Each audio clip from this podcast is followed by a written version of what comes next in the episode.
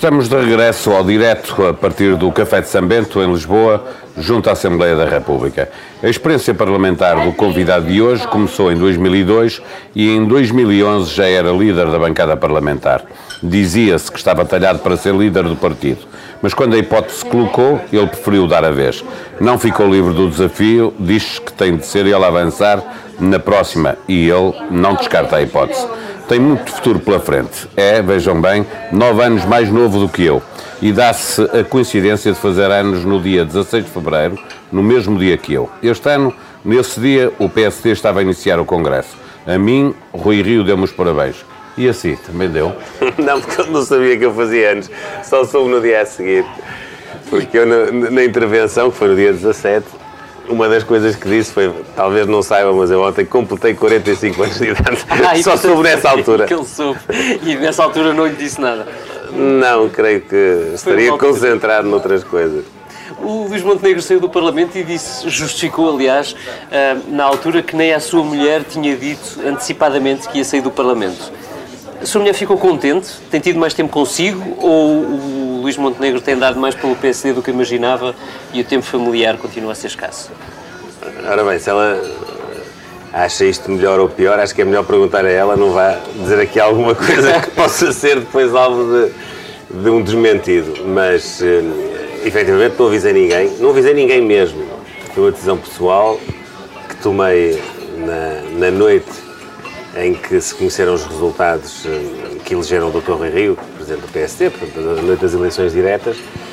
Ehm, eu tinha, como depois se percebeu com maior, com maior detalhe, uma divergência estratégica enorme com eh, aquilo que tinha sido sufragado pelos militantes do partido e entendi que era a altura de interromper a minha eh, vida política e parlamentar, porque por um lado iria estar, enfim, numa situação eh, desconfortável que era, eh, porventura, nem sempre estar de acordo com a, com a, a, linha seguida pelo partido e, por outro lado, também porque há outras coisas na vida que nós, eh, cidadãos que somos iguais aos outros, gostamos de, de, fazer, seja do ponto de vista profissional, seja do ponto de vista pessoal e familiar. E, portanto, eu que vim para, para o Parlamento muito jovem, eu faço anos a 16 de Fevereiro e estive 16 anos no Parlamento exatamente 16 anos.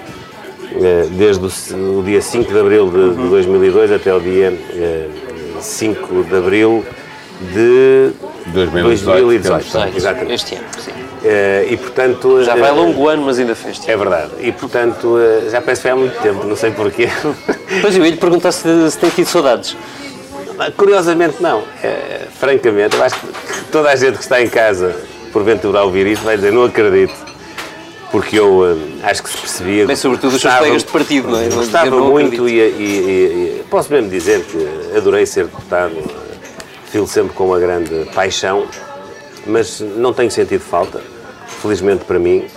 Uh, acho que me tenho uh, abstraído muito daquilo que se passa nestas quatro paredes aqui à frente, embora esteja atento e, portanto, o essencial vou acompanhando. Sendo certo que é aquele de não sentir falta de quem já sabe que. Quer dizer, mais cedo ou mais tarde há um regresso. É uma possibilidade, não vale a pena estar aqui com uh, subterfúgios. Eu já sabia no dia em que saí que, que, era uma possibilidade entrar, mas também, se isso não acontecer, não acho que vai ser mais infeliz por isso. Mas eh, nesse congresso de, de fevereiro disse que se for preciso estar cá, cá estará, para o que der e vier, sem receio, sem estar uh, por conta de ninguém. Uh, já passou bastante tempo, não é? Nove meses, seguramente. Uh, já percebeu se vai ter que. vai ser preciso ou não? Não sei se essa coisa dos nove meses tinha a ver com alguma. Não, não algum tem. É sentido é, é de procriação. É, é, não, pode não ser hoje uma, uma notícia. Isso, mas. Uh, não, eu, eu disse isso com, com toda a convicção e com toda a consciência. Sabia que. Uh, isso daria aso a, a várias interpretações, mas eu mantenho, e preciso verbis, o que disse nesse dia, eh, sou capaz de o repetir com toda a naturalidade. Eh, se efetivamente for preciso estar, eu estarei. E eh, uma coisa relevante, que porventura pode ter passado mais despercebida, eu acho que, perspectivando um putativo regresso algum dia numa outra condição, acho que era importante deixar muito claro que, quer do ponto de vista político, quer do ponto de vista económico, do ponto de vista pessoal, objetiva efetivamente eu não dependo de ninguém. Sou um homem absolutamente livre e independente. Porque essa é a condição basilar para se poder ter um cargo de liderança. E eu quis também deixar isso com toda a clareza para quem gostou e para quem não gostou de ouvir. Deixe-me perguntar-lhe uma coisa. Já está há dois anos, não está há dois anos, está desde abril até agora, fora do Parlamento, mas quando houver legislativas estará quase há dois anos. Uh, fica mais quatro anos fora do Parlamento ou gostava de fazer parte das próximas listas do, do PSD? Não, creio que o mais provável é não ser candidato nas próximas eleições. Não vou aqui dar uma resposta definitiva, porque nunca ponderei isso, mas uh, é seguramente o mais provável. Sabendo e... que é mais difícil no cenário de, se for preciso, Luís Montenegro voltar, enfim, não preciso de, então está com reticências, não precisas completar, mas é... Sim, mas isso, isso, isso também será enfim, uma, uma, forma muito redutora de ver o exercício de funções eh, públicas. Eu seria candidato só à espera que, se, se fosse preciso, eu estaria e era melhor estar dentro que fora. Mas já não tenho nenhuma certeza quanto a isso, devo confessar, se é melhor estar dentro ou fora, não sei. Segundo, aquilo que eu desejo mesmo é que não seja preciso. E digo isto honestamente. Eh, estou muito bem com a vida que tenho. Se puder tê-la durante vários anos, tanto melhor. Eh, se puder não sentir o impulso de, de, de, de regressar, convivo muito bem com isso, desde que sinta que as, eh, o meu partido, eh, o país está bem entregue, está no bom caminho. Convivo muito bem com isso. Já tive tantas experiências na política, de, base local, regional, nacional. Eu, quando saí, disse a mim mesmo: eu já não preciso de voltar por minha causa, porque eu já vou de barriga cheia. Vou de barriga cheia, estamos aqui, jantamos, vou de barriga cheia, fiz muita coisa, fiz tudo. No Parlamento, por exemplo, não há nada que eu não tenha feito. Nada. Eu fiz tudo. Estive incógnito, Uh, em trabalhos parlamentares, estive com mais visibilidade, com menos, fui coordenador de comissão. governativa, por, por Sim, estou a dizer no Parlamento. Uh, não tive a experiência governativa, Sim, mas... mas... para isso não precisa ser eleito deputado, não é? Para, para ter certo, e, e já agora vou dizer assim uma coisa mais polémica, talvez, mas uh, eu não estive no governo, mas fui uma espécie de ministro dos Assuntos Parlamentares durante quatro anos. Para essa equação de volta ou não volta, uh, é preciso fazer uma equação, que é de Rui Rio para chegar às legislativas, volta ou não volta para a política ativa certo. e, portanto, para disputar a liderança. Uh, Rui Rio, uh, antes das legislativas, tem as regionais na Madeira e as europeias. Se uh, houver duas derrotas pesadas, eh, já disse que defende que Rui Rio deve ir às legislativas, mas eu pergunto se houver duas derrotas pesadas, uh, aí na casa dos 20%, pontos, dos 20% o resultado do PST, é preciso equacionar um congresso extraordinário e uma, e uma disputa eleitoral para a liderança? Acho muito difícil desde logo do ponto de vista prático. Em primeiro lugar, as eleições regionais não, não é certo que sejam antes das legislativas. Elas serão também em outubro, finais de setembro, início de outubro. Há até quem sustente que possam ser no mesmo dia, mesmo não me dia, parece. Sim. Portanto, elas terão ali uma, uma diferença de duas, três semanas, independentemente de serem muito importantes, e sobretudo para o PSD, porque serão uh, eleições nas quais uh, o PSD arrisca quadro, perder pela primeira vez, não é? Não direi assim, mas o, o quadro é pelo menos de algum equilíbrio. Isso é um risco, se há equilíbrio, claro, há um risco do, de perder. Do ponto de vista é? de partida, eu acho que nós temos vantagem, temos uh, argumentos, mas nós, como se sabe, tivemos uma maioria absoluta apenas por um deputado, uh, num processo notável de transição até interno, interno e externo ao mesmo tempo, em que mudámos de liderança, mas mantivemos uma, Sim, um líder muito carismático. Um ascendente eleitoral. Mas são eleições eh, muito próprias, é a primeira reeleição de Miguel Albuquerque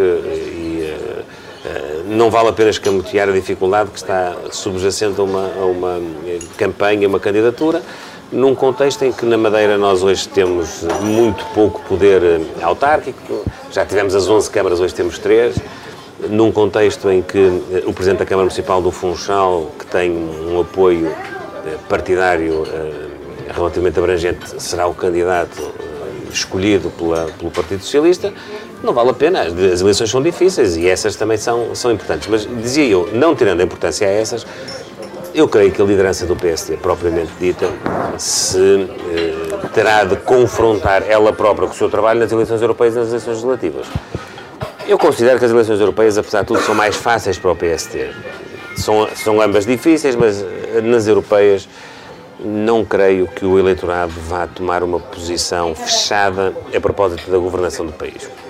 Vai escolher deputados ao Parlamento Até Europeu. há uma tendência de castigar quem está no poder. Até acho que vai dispersar o voto, quer dizer, não vai privilegiar os Sim. dois grandes partidos. Acho que os dois partidos eh, O nevrálgicos voto é mais sistema livre, tendencialmente, nas europeias, é isto. não é? é mais despreocupado. Ou seja, as pessoas sabem que qualquer que seja o resultado, não vai haver nada de especial no dia a seguir. Já houve, por exemplo, olha, com Pedro Passos Coelho, em 2014, Uhum. Sofremos uma, uma, uma derrota eleitoral. Foi por pouco chico. Foi por pouco sim. Mas a verdade é que, passado um ano, ganhámos confortavelmente, por muito mais que pouco sim, as eleições legislativas. Portanto, como também já tinha acontecido em 2009, por exemplo, nós ganhámos as eleições europeias e três meses a seguir perdemos as legislativas. Portanto, não me parece que sejam umas eleições especialmente vocacionadas para penalizar o PSD, do meu ponto de vista. Mas se acontecer, Se isso acontecer- do ponto de vista teórico, tudo é possível, Acho é? que as dificuldades são acrescidas, mas acho que é muito difícil mudar nessa altura de, de estratégia, de liderança, de, de- de alternativa, porque quer do ponto de vista pragmático, porque repara, as eleições serão em maio, já alguém disse qualquer coisa como isto, nomeadamente o Presidente do PSD, as eleições são em maio, as outras serão em setembro, outubro. As listas são apresentadas que 60 demora- dias antes. Claro. Mudar a liderança, mudar... não me parece que seja isso muito útil, sinceramente, acho que, eh, sobretudo se não se quiser fazer uma interpretação demasiado extensa do resultado eleitoral, seja ele qual for, nem o PSD deve ir mais confiante nem menos confiante para as eleições legislativas. Isto vale por dizer que, mesmo que o resultado seja muito bom, Pode eventualmente até vencer as eleições europeias. absoluta nas legislativas. não é nada que possa eh, Bem, pronto, ser já- evitado por essa já- via. Já percebi que não está, já percebemos que não está muito especialmente preocupado com o resultado das europeias. Ahm, e relativamente às legislativas? Estou naturalmente preocupado. Já estava em fevereiro, tive a ocasião de dizer nesse discurso do- do- no Congresso que a situação era muito complexa para o, para o- para o líder do PSD e que mais, eh, mais do que lhe exigir vitórias, era preciso exigir-lhe eh, eh, combatividade, eh, motivação, mobilização, ambição eh, de ganhar e que o, e que o, que o povo, que a população percebesse isso. E sou franco, acho que hoje as pessoas ainda não perceberam isso. Fran- francamente, acho que as pessoas ainda não veem no PSD uma alternativa de governo. Não quer dizer que nós não tenhamos uma base eleitoral muito significativa, que não tenhamos até uma outra eh, franja do eleitorado expectante, ainda com a possibilidade de nos dar confiança, mas se as eleições fossem hoje, nós não venceríamos eh, e tenho até muitas dúvidas que tivéssemos um resultado honroso. E o que é que isso significa? O que é que é um resultado honroso? Significa que abaixo dos 30 é uma catástrofe para o PS? Eu acho que o resultado honroso para o PSD é sempre ganhar. Acho que eh, Mas isso não há, não há Se a diferença, com certeza, nenhum se a diferença- a vitória ao PSD. Não? é? se a diferença para o Partido Socialista forem eh, mais de 15 pontos, por hipótese, eh, de 10 pontos, já é uma coisa muito difícil de sustentar numa perspectiva de caminhada para um ciclo eleitoral seguinte, não é? Não é impossível a um líder partidário e a uma estratégia eleitoral de, de um partido sobreviver a uma derrota eleitoral. Não é. É perfeitamente normal, acontece em muitos sítios, já aconteceu também connosco. Agora, se dessa, desse resultado sair uma convicção de que as coisas se podem alterar, de que a conjuntura por si só não era suficientemente favorável para permitir Sim, uma vitória. muitas vezes são os governos que perdem as eleições, não é? Eh, Também são, não são só, eu não sou, não sou, acho, não sou apologista dessa, dessa tese. Eh, acho que é evidente que eh, quando um governo está muito forte, muito pujante, é mais difícil, mas nunca, nunca, nunca será impossível. Portanto, eh, e há na nossa história momentos desses, não é? O Luís disse-nos que, que acha que as pessoas ainda não perceberam que o PSD tem uma alternativa de governo. Acha que há nove meses percebiam? Acho que há nove meses se abriu uma possibilidade. Acho que o atual presidente do, do PSD Digo mesmo antes disso, não é? Ou seja, se, se com Pedro Passos Coelho eles sentiam, quer dizer, ele, ele foi Primeiro-Ministro, evidente, mas aquela que foi uma conjuntura muito particular, não é? Portanto, Acho que entre, entre o PSD de Pedro Passos Coelho e o PS de António Costa havia diferenças muito marcadas, marcadas. muito flagrantes, diria mesmo. Uhum. E que, portanto, configuram o conceito de alternativa. O conceito de alternativa é esse. É que as não pessoas podem. que estivesse mais forte do ponto de vista eleitoral. Não, não vou agora discutir isso, portanto, mas, mas havia uhum. uma, uma ideia, uma percepção de que os caminhos eram radicalmente diferentes. diferentes. Hoje o PSD ainda não conseguiu alcançar esse estatuto. Uh, acho que o Dr. Rui Rio. As diferenças não são marcadas. Acho que o Dr. Rui Rio não é o Dr. António Costa, com certeza, nem o PSD tem o programa político do PS. Mas acho que ele ainda não conseguiu afirmar isso. Uh, acho que ele tinha até algumas vantagens de, de início, uh, sobretudo porque não estava vinculado a nenhuma posição governativa do PSD, porque enquanto nós estávamos no governo ele foi Presidente de Câmara e depois esteve afastado da vida política. Até acusaram de ser crítico na, na campanha, Santana Às vezes Lopes um bocadinho injustamente. Acusou... Eu, eu, eu, sempre disse isto, eu acho que não. Em bom rigor, o, o Dr. Rio nunca foi um opositor do PSD, nunca andou. É evidente que manifestou opiniões divergentes, mas isso, isso é perfeitamente natural. Não, mas não se pode. Não, não é daqueles militantes que se pode dizer, não, esteve ali a puxar contra nós. Isso não é verdade, eu nunca uh, uh, uh, disse isso e também não vou dizer hoje. Acho, contudo, que estamos a perder tempo. Acho que ainda não, ainda não atingimos aquele ponto em que as pessoas olham para nós, identificando três ou quatro luzes que iam de guiar um projeto então, governativo. A, a, a, pergunta que é preciso fazer-lhe assim, já tem uma grande experiência nestas coisas, é se não tendo conseguido fazer nesta primeira fase em que era mais fácil fazer, mostrar essa, essa diferença, essa alternativa, eh, se o PSD ainda vai a tempo de, de o fazer. Acho que ainda vai a tempo, mas acho que é mais difícil do que era há nove meses. Subpergunta, Luís Montenegro. O Luís conhece bastante bem o PSD, enfim, como nos disse, teve 16 anos aqui no Parlamento, Isso. mas bastante mais uh, a correr aparelho do partido. 25 anos uh, uh, em exercício ininterrupto de funções. Exatamente. E daí lhe perguntar isto. Se acha que. Nós estamos a falar muito genericamente do, do, do eleitorado a minha pergunta hoje sobre o PSD é se acha que, o PS, que, a, que a liderança do PSD, ou seja, que o eleitorado fixo do PSD, mais tradicional, digamos assim, aquele que não costuma fugir ao PSD, hoje pode em si mesmo estar desmobilizado. Ou seja, se pode ser menos do que. o resultado final ser menos do que aquilo que é a base tradicional do PSD. Se o eleitor pode estar a perder isso. Enfim, no campo das possibilidades, admito que se possa pensar isso mas acho que não é esse propriamente o grande risco que nós corremos. O grande risco que nós corremos é precisamente no outro eleitorado, naquele eleitorado que tanto vota em nós como vota uh, noutras uh, soluções, uh, seja de governo, seja de protesto. e hoje em dia há uma parte ainda significativa do nosso eleitorado que é volátil. Uhum. Há pessoas que votam hoje no Bloco de Esquerda e amanhã votam no CDS. Ninguém tenha dúvidas uhum. disso, por convicções que têm a ver com as lideranças, com ideias concretas, com projetos concretos. Portanto, eh, o que me preocupa mais nem é o eleitorado tradicional do PST. Por mais que ele sinta hoje até algum uh, desconforto com algumas posições. O que me preocupa mais é que nós estamos uh, com um uh, horizonte no qual não vemos uma margem de crescimento eleitoral. Ou seja, nós tivemos, em conjunto com o CDS, 38%. Uhum. Vamos pôr a hipótese académica de que 32% ou 33% era o nosso eleitorado do PSD. 32% ou 33% não chega para ganhar as eleições. Portanto, nós precisamos de crescer 7, 8 pontos. Eh, então, se quisermos perspectivar uma maioria parlamentar, temos mesmo que chegar ali aos 40%, entre os 38% e os 40%. E a pergunta que eu coloco é: nós estamos a abrir a nossa capacidade de ampliar o resultado que já tivemos ou não?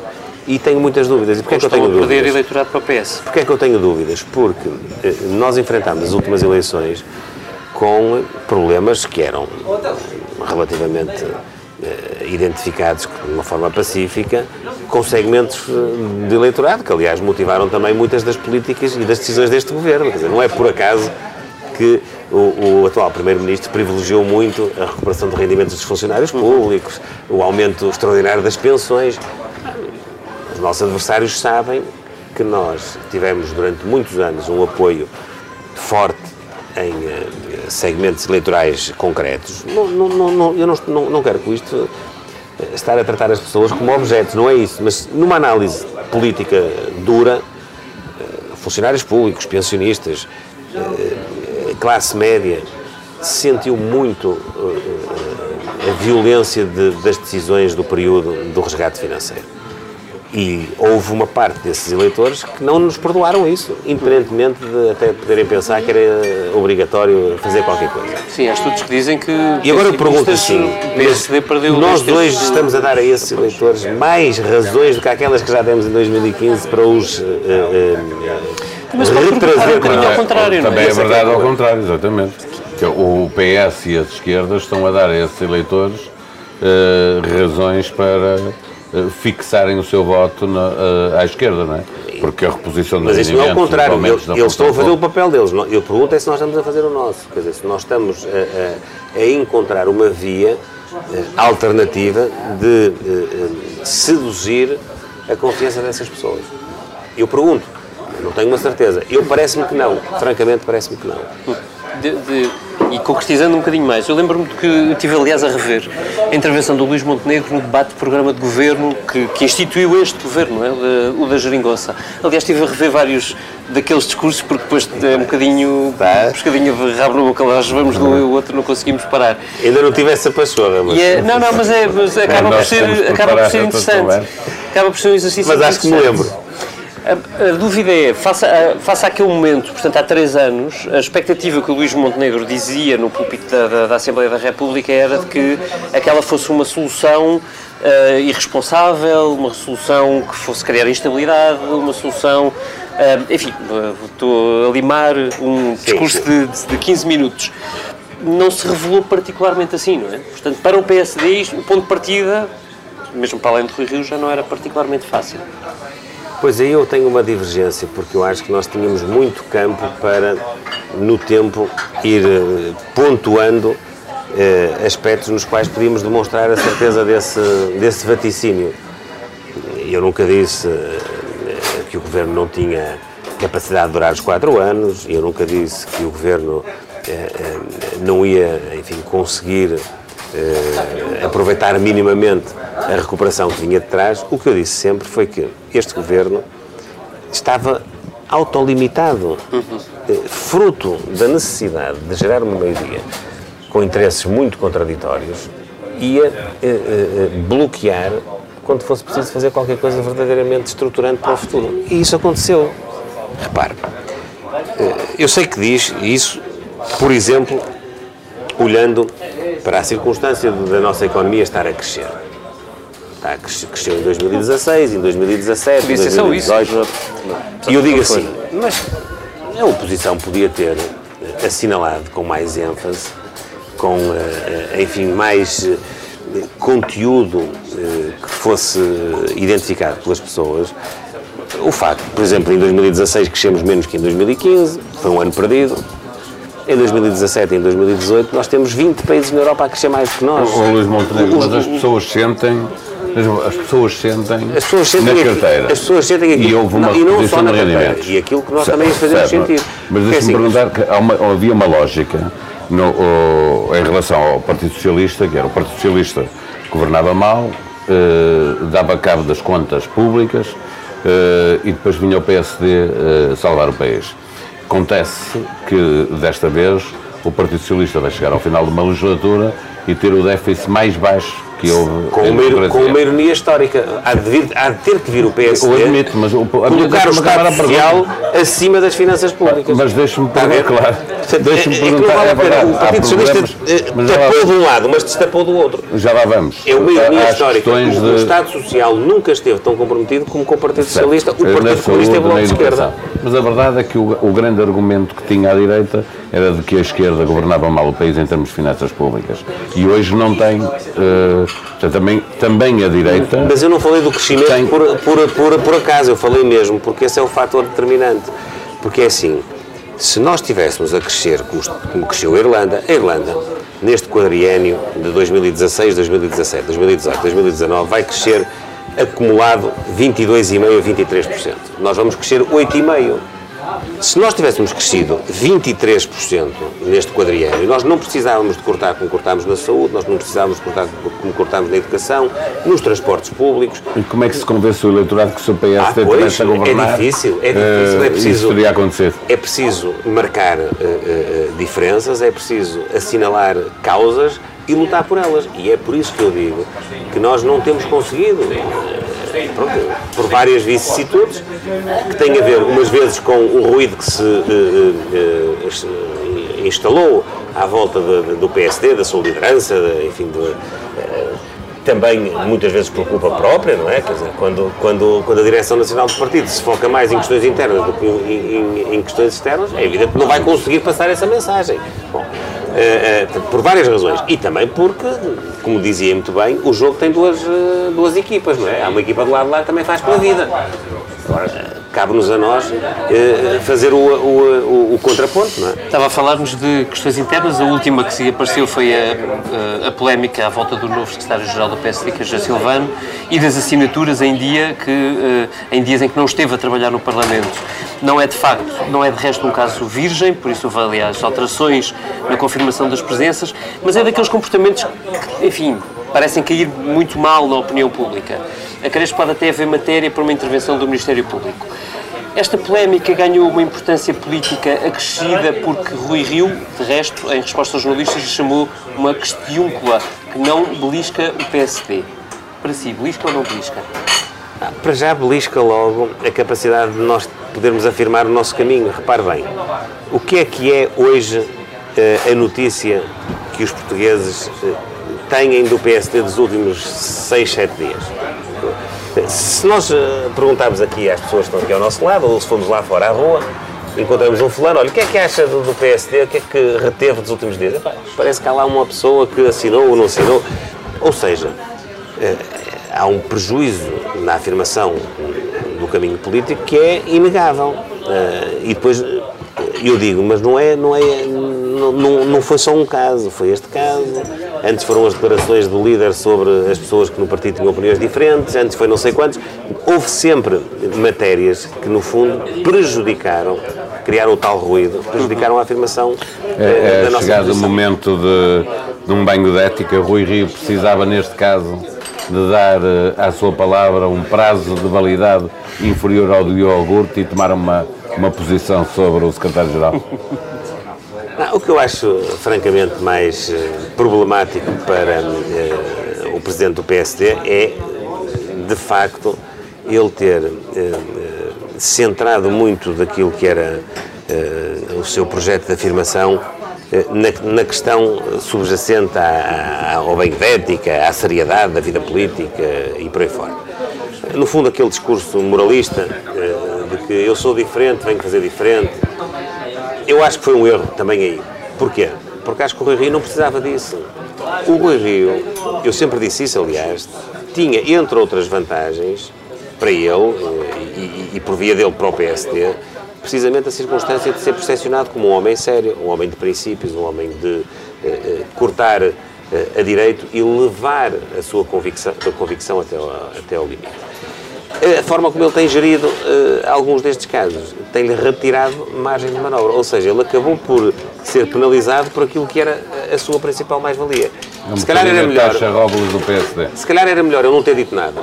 Ele não precisava de dizer que vinha trazer um banho de época, porque as pessoas já lhe reconheciam isso. E ter-se concentrado mais naquilo que, porventura, eh, as pessoas ainda não viram nele, que foi a capacidade de mobilizar o país, de o eh, transportar para um ciclo de crescimento mais efetivo, mais pujante, que possa, no fundo, disponibilizar ao Estado mais meios para depois poder cumprir as suas tarefas sociais.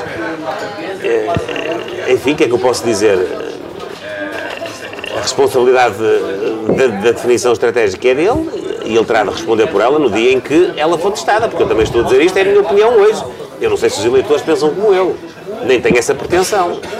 Isso tem um teste. E aí é um teste, como, como se costuma dizer, é um teste como o algodão, não engana. Quando formos a votos, eleições, é já não é sondagem, é, é votos. Nós vamos saber se as pessoas estão ou não estão despertas para isso. Se não estão despertas, é evidente que vamos ter que mudar de caminho. Se estiverem, entrosadas com isso. O PSD encontrou o caminho certo e deve prossegui-lo. Eu, para mim, já estou contente porque o Luís, o Luís Nunes trouxe uma expressão em alemão, eu francamente não conseguiria percebê-la. Um, uma das grandes bandeiras de Rui Rio de sempre é a necessidade de fazer uma grande reforma da justiça. Queria perguntar-lhe se já conhece alguma coisa para lá do que saiu dos jornais daquela proposta que o líder do PSD disse já ter começado a discutir com os outros partidos. Não, eu, eu, pessoalmente não conheço, sei que eh, terá havido algumas reuniões, porque vi isso eh, noticiado, quer com, eh, com outros partidos, quer com os agentes judiciais. Vou aguardar. Se houve alguma reunião com o PSD para discutir essa proposta que supostamente o PSD. Eu não sei, hoje não tenho, não tenho, funções, não tenho funções nenhumas partidárias, mas mas parece muita gente no PSD. Sim, sim, parece-me que, que esse assunto, com certeza, parece-me que esse assunto ainda não foi discutido internamente. Fiquei um pouco preocupado e apreensivo mesmo com a reação dos agentes da Justiça, porque eh, vi nos jornais, eh, creio que foi o presidente da, da Associação Sindical de Juízes, uhum. dizer que era uma mão sim. cheia de nada e que, eh, no fundo, mais valia não fazer nada do que fazer aquilo. Enfim, não são bons indícios. Não quer dizer que, que, pelo facto de ser presidente da Associação Sindical de Juízes, tenha razão. Claro, aliás, Mas, convém desconfiar um bocadinho se, o, o, eles dissessem que o estava tudo bem. É que o bastonário da Ordem dos Advogados não reconheceu grande valor às propostas. O presidente da Associação Sindical de Juízes, a mesma coisa. Do, do Ministério Público, a mesma coisa. Portanto, é, ou é algo que, como eles diziam, é relativamente incipiente, ainda não, não, não altera nada de fundo, é uma possibilidade, eu não sei, ou então é algo que pode transformar radicalmente o sistema e, e, e, no fundo, assustou os agentes do sistema. Eu acho que é preciso aguardar serenamente, acho que é uma área em que o PSD criou uma expectativa e deve agora saber geri-la. É? Acha que essa discussão deve ser feita preferencialmente com o Partido Socialista ou deve ser alargada a outros partidos em igualdade de circunstâncias? Alargada a todos, mas acho que há dois parceiros que o PSD tem sempre mais eh, próximos. Em primeiro lugar, o CDS. Temos uma história nunca se esqueçam que desde 1995 nós estivemos duas vezes no governo e as duas vezes foi com o CDS. Temos uma história de uh, governabilidade com o CDS.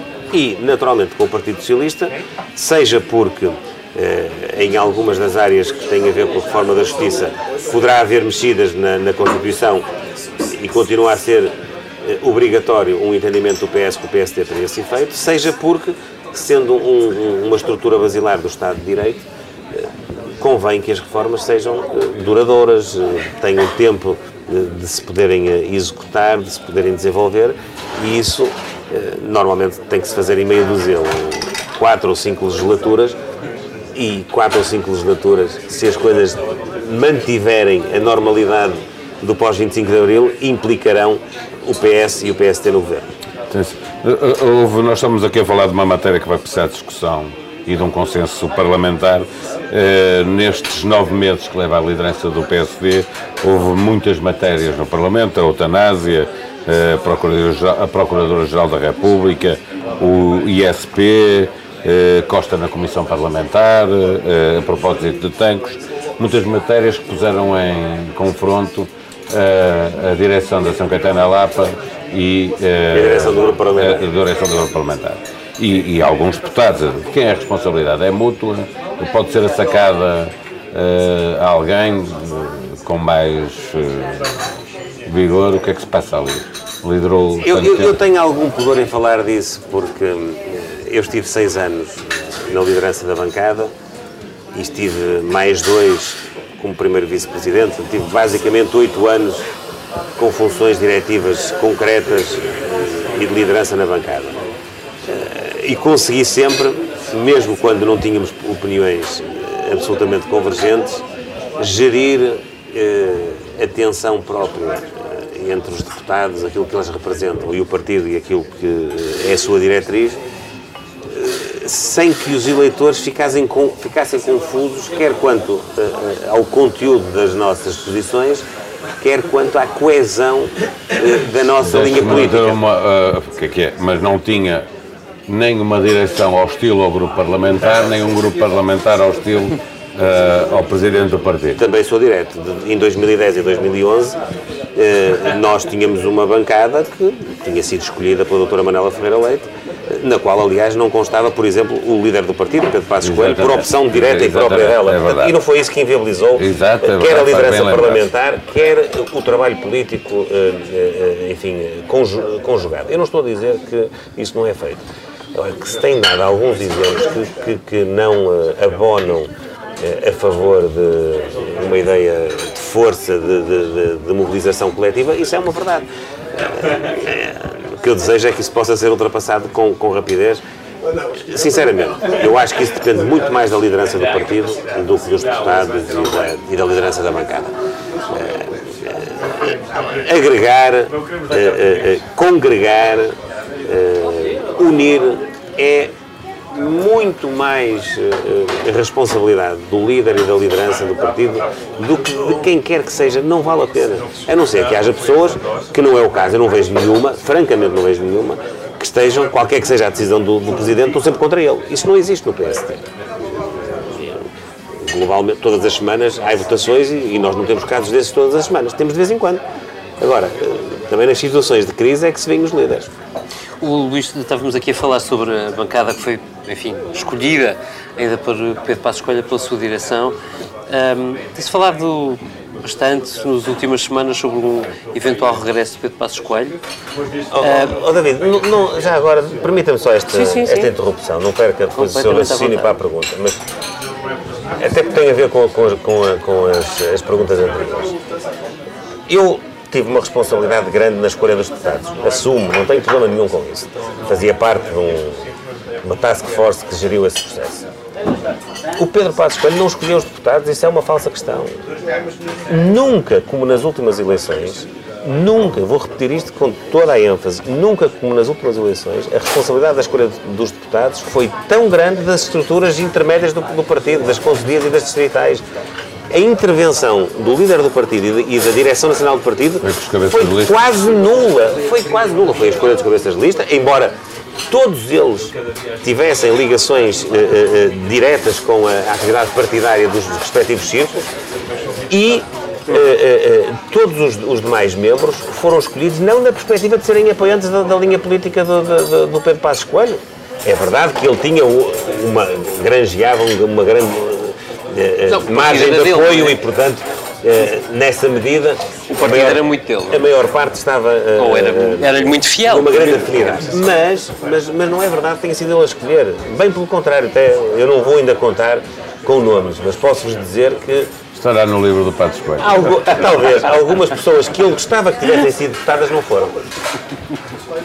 Ah, mas eu ia perguntar-lhe era se... Peço desculpa por essa Não, não, não, não. Porque às vezes, creio aliás que é a primeira vez que eu falo disto em público e, e- e às vezes nós somos induzidos pela, pela, eh, forma reincidente vezes utilizamos as é? expressões eh, e elas até nem têm grande, grande correspondência, é o caso.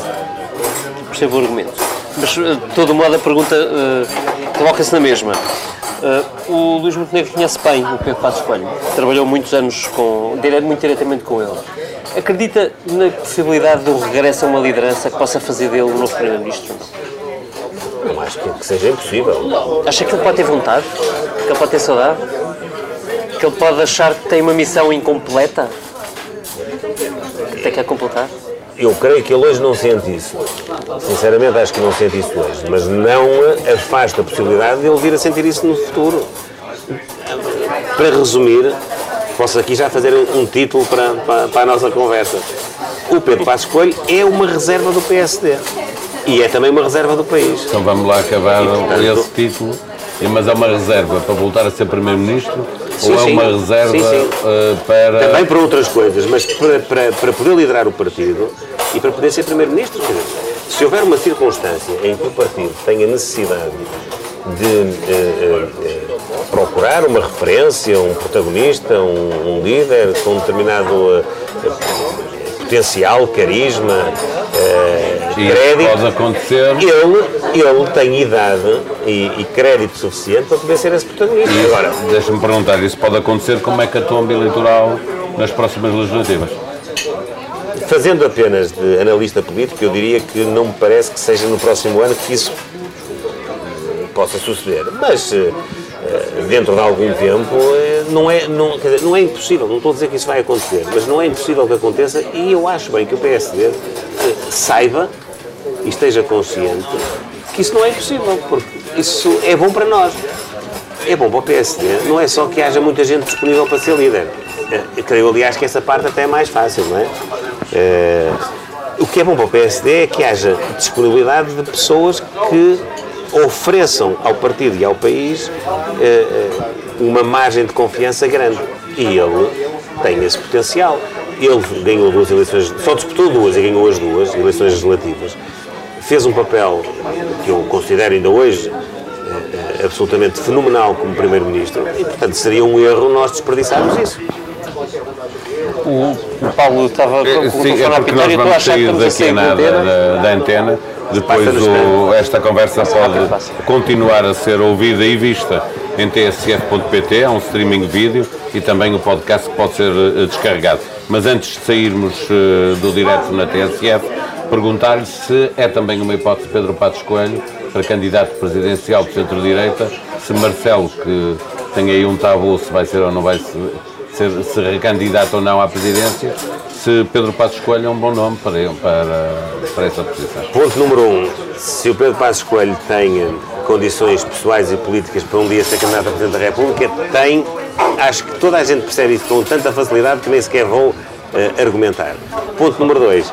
Não acredito nos tabus do professor Marcelo. O professor Marcelo vai ser recandidato. Não vale a pena. Está escrito nas estrelas. Eh, eh, e não vai ser preciso Cristo descer à terra para ele ser candidato novamente a Presidente da República. Bom, David, eh, só despedir-nos da antena da TSF e insistir, uma vez mais, em tsf.pt pode-se continuar a ouvir esta conversa, se não, é descarregar o podcast. Muito bem. Luís, a conversa continua e, e um bocadinho nesta linha sobre a nova direita, a velha direita, uma outra discussão que se tem feito, eh, afim, na verdade, nós os dois participámos nela ativamente. Luís Montenegro eh, votaria Bolsonaro nas eleições brasileiras ou não? É provável. É provável que, pelo menos na segunda volta, eh, perante as duas candidaturas, eh, acabasse por ter essa opção. Não é uma pessoa que me encha de entusiasmo. eh, Mas não é uma pessoa que lhe arrepie. Não, estou como toda a gente que. Não, arrepia-me. Tem coisas, ele disse coisas que são arrepiantes. O que eu acho é que, em primeiro lugar, contrariamente àquilo que muita gente diz, o Brasil não é propriamente eh, uma república das bananas onde não há eh, pesos e contrapesos no, no- no sistema. Não é o, não é o Há um sistema Há americano. um sistema judicial que deu um Não é péssimo exemplo agora. Ah, é? isso, isso sem dúvida. Não é o sistema americano, mas também não é propriamente uma República das Bananas. Por exemplo, o presidente Bolsonaro tem 30 partidos no Congresso. Ele terá sempre de ser um presidente negociador neste, neste mandato. Eh, A menos que eh, faça uma revolução e institua um, um Estado militar, um, um Estado totalitário, com as regras vigentes, não se vislumbra que sejam alteradas, ele terá de procurar esses apoios. Não é, não é verdade que haja aqui uma deriva absolutamente catastrófica. É verdade que ele proferiu afirmações que são intoleráveis a um democrata, e eu também não me revejo nelas. Agora, eh, eh, há um sentido político profundo na decisão dos brasileiros, do meu ponto de vista. Os brasileiros quiseram dizer, primeiro, que não querem mais o nível de insegurança que sentem eh, eh, no seu cotidiano. E acreditaram que Jair Bolsonaro era mais capaz de criar condições para recuperar pelo menos parte dessa, dessa segurança do que, a todos os brasileiros. do que deles. o, o- o- o candidato a dar. Eh, eu discordo do método, mas o princípio, que foi aquilo que mobilizou os brasileiros, está lá.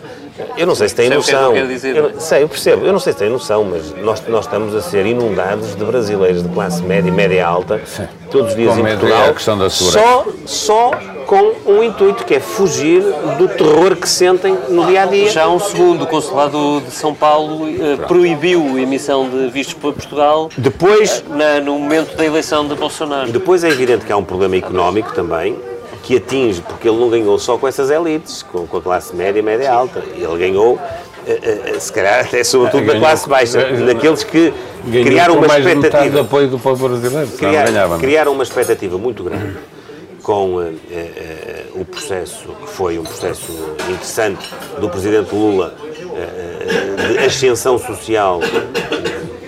Eles costumam contabilizar em cerca de 20 milhões de novos detentores de, de- de capacidade média de rendimento. eh, mas depois frustrou essa expectativa, não só porque o crescimento começou a definhar, como depois a corrupção, eh, que acabou por ser Deu mau exemplo. eh, Deu pe- pior exemplo. eh, alastrada a tudo o que era a área de intervenção pública, eh, eh, eh, fez sentir Sim, uma, uma PT, revolta. Não é? Foi só no PT. Mas foi sobretudo no PT e fez sentir uma revolta porque o PT tinha a responsabilidade de lá estar. É o tal discurso moralista. É mais- exatamente. É, é, é, é, é, Veremos se aqueles o- que exibem. Bolsonaro não vai ser a mesma coisa. Eh, Até porque o partido do Bolsonaro também tem muita gente a ser investigada por Não põe a mão é? por baixo. Não põe mesmo. Aliás, uma das coisas interessantes, agora a esse propósito, não é que tenha uma relação direta, mas uma coisa muito interessante é quando se diz que Bolsonaro é o candidato antissistema e ele é deputado há 28 anos. Ele correu nove forças partidárias, portanto, eh, é uma coisa curiosa. É, Eu não quis deixar de responder à pergunta, eh, no sentido em que eh, eu percebo o fundamento das opções. O melhor era não ter votado nem num nem no outro, porque um e outro não tinham, a meu ver, o perfil que era o mais adequado a este tempo histórico, mas também não, não, não, não alinho naqueles que acham que eh, vamos, vamos assistir a uma tragédia. Não vamos.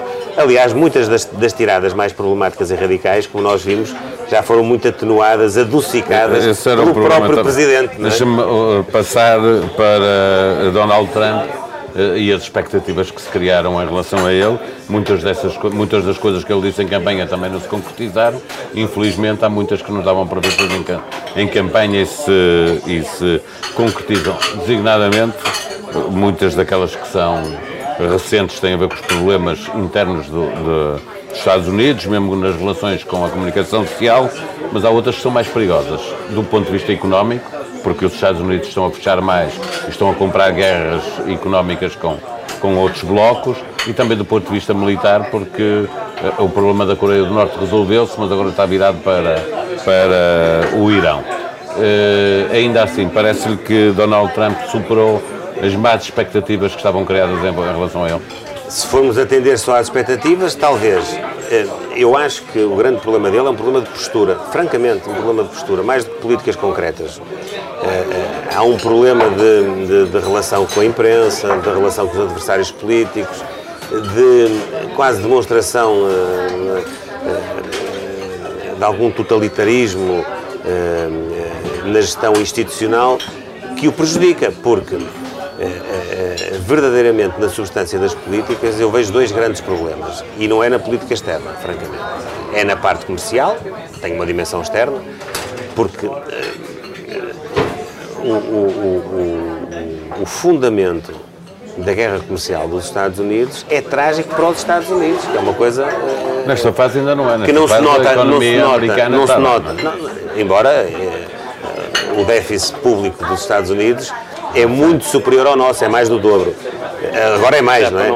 Agora estamos em, em quase complicada. 6% A dívida e a dívida pública também. eh, eh, eh, ca- cavalgar Mas aí tinha razão o engenheiro José Sócrates, a dívida é dos. Estados Unidos é para ir gerindo, não é para pagar, não é? É, não, mas eu ia dizer, eu acho que há dois, dois aspectos que são nucleares. Um é esse, pá, na parte comercial. Acho que a médio prazo a economia americana nunca se pode sustentar na base do proteccionismo que eh, está na gênese das posições de- de- da administração Trump. E depois a parte social, porque creio que, aliás, estas eleições intercalares desta semana mostraram bem que os eleitores americanos, para além de quererem dizer ao, ao- ao- presidente Trump que ele não tem o poder todo e, portanto, tem que, no fundo, ter alguma calma, também privilegiaram eh, aspectos eh, das suas preocupações eh, mais diárias que a administração tem secundarizado. E o caso da saúde é sintomático. Eh, eh, eu acho que as pessoas não. Lá está. Se calhar até vamos aproveitar e fazer aqui uma analogia com Portugal. O país está a crescer, a América tem um bom crescimento económico, o país está com um baixíssimo nível de desemprego, 3, qualquer coisa por cento, é quase técnico, Mas as pessoas não estão contentes. E não estão contentes porquê? Porque falta, no bem-estar social delas, falta cumprir alguns da, daqueles que são os seus anseios principais. Que é um e a saúde é o problema grave em principal. Portugal. Ou seja, isto, é- isto era para lhe dizer que, mesmo uh, olhando agora para Portugal, à luz daquilo que acontece lá, nós também podemos ter um crescimento, eu acho que é mau, mas, uh, ou é pelo menos uh, incipiente, mas podemos ter crescimento na economia, podemos ter um desemprego baixo, mas isso não significa necessariamente que as pessoas se sintam bem e que no dia a dia das suas próprias vidas estejam melhor. Eu, aliás, costumo dizer, eh, o Paulo há bocadinho dizia, ah, mas as pessoas têm mais dinheiro no bolso. Pois têm, têm mais dinheiro no bolso, mas, também se calhar têm que gastar mais. Ah, E quando vão ao, ao posto de abastecimento de combustível, pagam muito Mais, mais do que é pagavam antes. Eh, Quando Não, vão, começa a haver problemas de, de, do ponto de quando vista vão a- a- a- à procura da resposta no sistema de saúde, não têm, e depois procuram, se calhar, a resposta no sistema privado e pagam por isso. Ou seja, não é assim tão nítido, tão claro que distribuir rendimento dê tanto bem-estar às pessoas. Acho que eh, os critérios não são eh, assim tão, eh, tão lineares eh, e acho que os Estados Unidos deram uma, uma lição, eh, os americanos deram uma lição à administração Trump nos últimos dias também a esse, a esse respeito. Eh, pa- para fechar esta, esta conversa, eh, duas questões que têm a ver com características suas enquanto cidadão português. Eh, uma tem a ver com o clube, já lá vamos, deixámos lá mesmo para o fim. Eh, outra tem a ver com o facto de ser maçom. Eh, em 2012, o Luís Montenegro era líder parlamentar do PSD, Carlos Jorrinho liderava a bancada do Partido Socialista e Nuno Magalhães a do CDS. Os três juntos lideravam 90% dos deputados. Só tinham uma coisa em comum. Eram os três maçons. Isso significa que... Mas isso não é verdade, porque Não. eu no, no caso deles não sei, no meu, no meu posso dizer que não é. Eu, eu levarei com essa fama para o resto da minha vida, pronto, é, é- é- faz parte. A sério. É, a sério. é. Não- eu não tenho nada contra, não, tenho claro, nenhum se fosse, problema. não a dizer Eu não é. aliás, eu, aliás, assumi que tinha tido eh, participação em, eh, em eh, eventos eh, da maçonaria. Ainda hoje me convidaram para ir um dia destes falar a um. Eh, E eu disse, epá, temos que ver isso com calma, porque senão ainda vou, vou- não vão ressurgir eh, as questões que se levantaram a esse Não leva mal, olha, a testemunha, sabe? A pesquisa que fiz, Não, eu em Jornal de. Negócios, Não, eu vou dizer mais. Notícias, Paulo, vou dizer mais. JN. Eu não tenho Facebook, não tenho, por, por, por opção. Mas, mas sei tudo, que se, tudo, salvo seja, sei o essencial do que se lá diz. Eu posso lhe dizer que sempre que eu faço uma intervenção mais relevante, eh, se calhar metade dos comentários que são feitos, quer nas caixas de comentários do- dos jornais online e, da- e dos órgãos de comunicação social online, quer nas redes sociais, são lá está uma ação a dizer isto Para e aquilo. e clarinho. Pronto, Olha, até lhe vou dizer, o JN diz Luís Montenegro não nega nem admite. Dizem todos. Ainda bem que dizem todos. aqui. Não, eu só eu, eu, eu clarifiquei essa situação uma vez numa, numa, num depoimento escrito que fiz para, para- na altura para, o- para, para o Expresso, eh, onde assumi eh, de facto que tinha, que tinha estado em, eh, em encontros realizados pela maçonaria com, com pessoas a discutir temas. Era pressuposto não dizer nem que eles tinham existido, nem quem eram as pessoas que, que lá estavam, e eu respeitei isso. Mas não tenho, não tenho essa, essa atividade. Se tivesse também não tinha problema, Exatamente. francamente. Não me sentiria, nem nunca me senti mais eh, eh, eh, ou menos independente. Aliás, olha, voltámos ao princípio. Eh, não sinto, nem por essa razão, nem pelo facto de ser do Futebol Clube do Porto, É isso. Isso que era a outra pergunta. Não, de maneira nenhuma, sou sócio, sócio e acionista. Comprei, comprei 100 euros, na altura 20 contos de ações de Porto, que mantenho religiosamente, só por uma questão eh, simbólica. Mas, portanto, eh, não tenho por essa via nenhum constrangimento, nenhum mesmo, de nenhuma ordem. ah, levo com isso, pronto, e já, já A ver- aprendi a viver com ver isso. se esta conversa ajuda a, Já, a desmistificar. a sério, já essa- aprendi a viver com isso ideia. sem nenhum problema. Deixe-me perguntar-lhe, mesmo para fechar, a não ser que o David, obviamente, eh, se Não, não, tiver eu perguntas agora para vou colocar, ouvir coloque. falar sobre o Porto, então é que vou ficar mesmo. Não, não, mas também falo sobre ti. Calma, que é o David está de parabéns, porque o clube dele, o Sporting, empatou, Empatou em, com o Arsenal, com o não Arsenal, empatou em Londres, portanto, praticamente já, já está. passou à fase seguinte. Até porque o Carabao ganhou, portanto, vocês têm sete, quem está atrás só tem três, facilita a vida. Mas perguntar, Luís Filipe Vieira disse agora, há pouco tempo, que só deixará a presidência do Benfica quando for eh, campeão europeu. Eh, quem acha que tem mais hipótese de voltar ao topo do futebol europeu? O, esta pergunta é um bocadinho retórica, mas eu já disse que era do Porto. Que é o Futebol Clube do Porto, ou o Benfica de Felipe Vieira, ou aqui o Sporting do David Inês. Eu não, acho que... Pode responder em alemão. Ich spreche Deutsch. Eu tive dois anos de alemão, mas é muito difícil. Vejo-me. Eu também tive dois Vejo-me vejo grego, vejo grego para dizer duas frases seguidas. vantagem porque andou no, andou no, no colégio alemão e, aprendeu 12 né? anos. Claro. Não, mas o alemão é muito difícil mesmo. Eh, aprende-se até bem o essencial, mas depois é muito. Conjugar as, as, é, as frases é uma coisa. Ui, meu Deus. Bom, mas hum, eu acho que não é por ser portista.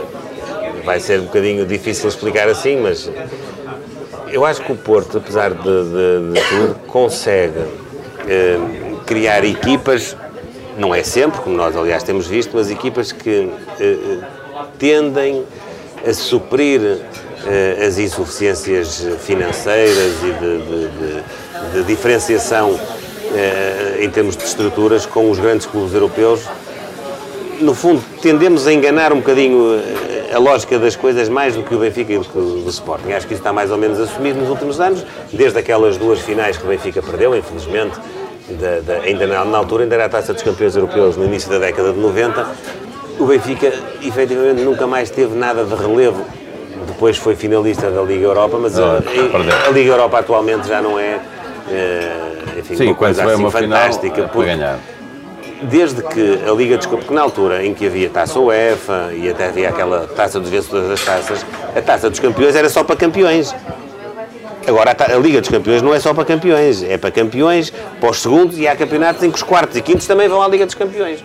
Portanto, é, é muito mais competitiva essa Liga do que era, por exemplo, a taça UEFA, quando o Benfica eh, foi à final. Foi à final. Portanto, acho que era bom que o Benfica e o Sporting colaborassem com os pontinhos para nós termos mais equipas Hoje eh, fizemos na Europa. Exatamente. Eh, não tem sido fácil motivar cada esta um gente. Deles, cada um deles contribuiu com um empate. Não, não tem é sido fácil motivar esta gente, pronto, mas uh, eu espero que isso, possa, que isso possa acontecer. Eu tenho um princípio muito simples, já disse isto algumas vezes, mesmo aqueles que não gostam têm que ouvir. Eu sou sempre do, das equipas portuguesas, há, há portistas que não gostam que eu, eu diga isto, não. Eu sou sempre das equipas portuguesas quando elas jogam lá fora, nas competições europeias, Isso é por razões. Mas não, não é nada, é por razões de, pronto, de gosto, de, de, não, não, vou dizer que é de patriotismo. Agora também tem essa questão dos pontos. Mas também com a mesma naturalidade digo, sou sempre das equipas que jogam contra o Benfica e o Sporting em qualquer outra competição. Eh, eu tenho muitos clubes, não é? Todos que jogam todas as semanas contra o Benfica e contra o Sporting são os meus clubes. Mas deve ser uma coisa que partilhamos. É, quer dizer, em refere-se.